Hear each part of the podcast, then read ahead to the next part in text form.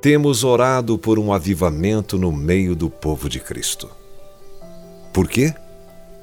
Para ver a igreja cheia, pagar as contas, aliviar um pouco o peso da obra de evangelismo e para tudo aquilo que vemos como uma obrigação religiosa? Olhe para as tentativas patéticas que as pessoas sem Cristo fazem para se salvar, construindo seus próprios deuses impotentes. Vamos chorar por eles. Vamos clamar a Deus, como diz em Joel capítulo 1, versos 13 e 14 e capítulo 2, versos 12 e 13. Cingivos de pano de saco e lamentai, sacerdotes. Uivai, ministros do altar. Vinde, ministros de meu Deus. Passai a noite vestidos de panos de saco, porque da casa de vosso Deus foi cortada a oferta de manjares e a libação. Promulgai um santo jejum, convocai uma assembléia solene, congregai os anciãos, todos os moradores desta terra, para a casa do Senhor, vosso Deus, e clamai ao Senhor.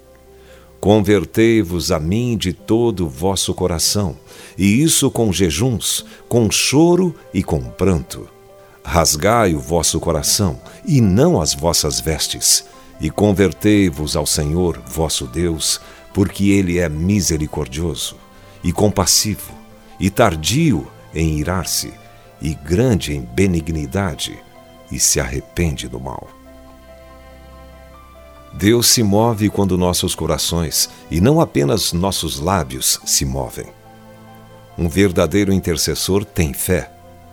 Todas as grandes orações de intercessão registradas na Bíblia foram lançadas ao céu a partir da base de lançamento da fé. A fé é a garantia do caráter imutável da bondade de Deus, acreditando que Ele é fiel ao que diz que é. Se a oração é duvidosa, então tudo é. O fato é que, se todas as respostas às orações fossem impressas, certamente encheriam as profundezas do Atlântico. Fé é fé em Deus, não apenas em algum acontecimento milagroso. Os grandes intercessores na Bíblia nem sempre viram a resposta de suas orações. Por exemplo, Deus ouviu Abraão, mas no final as cidades de Sodoma e Gomorra foram destruídas. Ore e deixe as coisas nas mãos de Deus para que Ele faça o que sabe que é o melhor.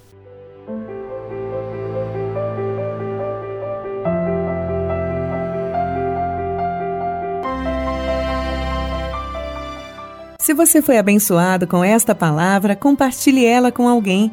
Esta devocional foi extraída do livro Devocionais de Fogo, do evangelista Reinhard Bonnke, fundador da Cefam, Cristo para Todas as Nações. Para conhecer mais sobre a Cefam e seus inúmeros projetos evangelísticos no Brasil e no mundo, basta acessar cfan.org.br ou baixar o aplicativo Cefam Brasil nas plataformas Google Play e Apple Store.